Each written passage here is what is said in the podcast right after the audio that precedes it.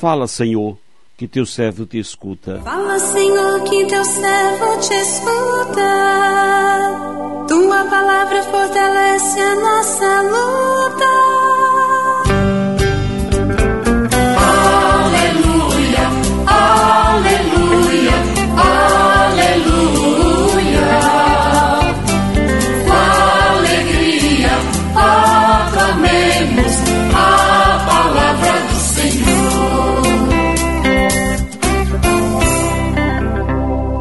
Senhor esteja convosco, Ele está no meio de nós.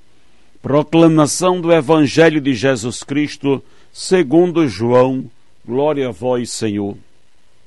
Havia um chefe judaico, membro do grupo dos fariseus, chamado Nicodemos, que foi ter com Jesus de noite e lhe disse: Rabi, sabemos que vieste como mestre da parte de Deus de fato, ninguém pode realizar os sinais que tu fazes, a não ser que Deus esteja com ele. Jesus respondeu: Em verdade, em verdade te digo, se alguém não nasce do alto, não pode ver o reino de Deus. Nicodemos diz: Como é que alguém pode nascer se já é velho? Poderá entrar outra vez no ventre de sua mãe? Jesus respondeu: Em verdade, em verdade te digo, se alguém não nasce da água e do espírito, não pode entrar no reino de Deus. Quem nasce da carne é carne, quem nasce do espírito é espírito.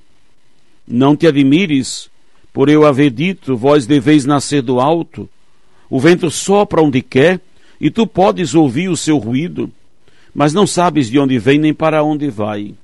Assim acontece a todo aquele que nasceu do Espírito. Palavra da salvação, glória a vós, Senhor. Aleluia, aleluia, aleluia. Com alegria aclamemos a palavra do Senhor. Meu irmão, minha irmã, ouvintes do programa Sim a Vida, nascer do alto é assumir uma vida nova, uma vida direcionada por Deus e conduzida pelo Espírito Santo. É deixar-se conduzir por uma nova mentalidade, uma nova maneira de agir, de pensar e de procurar a santidade. A nossa carne pensa, julga, faz cálculos, procura os seus interesses, questiona, duvida, e por isso quem vive na carne nunca conseguirá nascer do alto.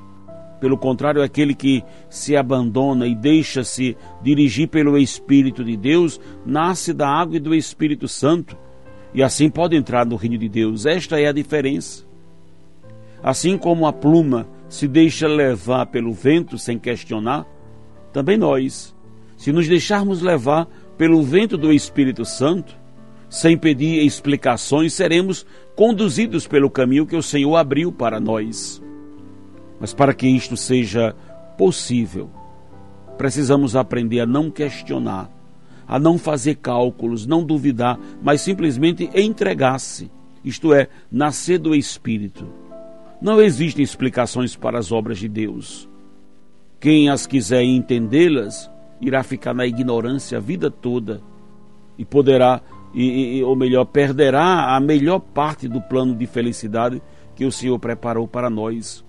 Nascer do alto é o grande convite que a palavra nos faz. O reino de Deus está no meio de nós, porque o Cristo ressuscitado está entre nós. Mas se não nascermos do alto, não poderemos ver o reino de Deus. As pessoas estão perguntando: onde está Deus? Onde está o reino de Deus? Porque nós olhamos para o mundo e vemos somente o mundo marcado por maldades e crueldades? Até os seguidores de Jesus estão perdidos no mundo em que estamos porque não permitimos nascer de novo. Estamos envelhecendo. Estamos morrendo em nós porque estamos envoltos ainda pela nossa mentalidade humana, revestida de muitas coisas mundanas e só conseguimos enxergar o mal as forças malignas e tenebrosas deste mundo. Quando nascemos em Deus, enxergamos o reino de Deus e é preciso renascer de, de Deus todos os dias, como diz a palavra. Aquele que vem da carne é carne, mas quem nasce do espírito se torna um ser espiritual, um homem espiritual. Não neguemos a nossa humanidade de forma alguma. Somos pessoas humanas. Vivemos no meio desse mundo com todas as exigências que a humanidade tem, mas toda a nossa humanidade revestida de fragilidade recebe a graça de ser fortalecida pelo homem, pela mulher espiritual que nos tornamos. Foi isso que o batismo realizou em nossa vida.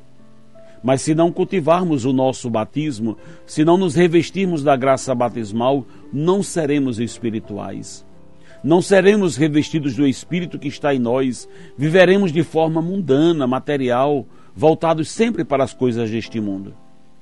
Só falamos de compras, de perdas de dinheiro, de política, de economia, o tempo inteiro. Só falamos de futilidades, das agressividades humanas.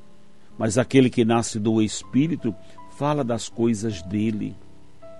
Não nos tornamos aquela pessoa aérea, porque não somos anjos, somos pessoas humanas. Temos que trabalhar, temos que cuidar, temos contas para pagar, temos situações para resolver. Mas o homem de Deus olha para as coisas do mundo com o olhar de Deus, porque nasceu dele, porque se tornou um humano dele, um homem dele, se tornou conduzido pelo Espírito. Não conduzamos a nossa vida na carne, mas no Espírito.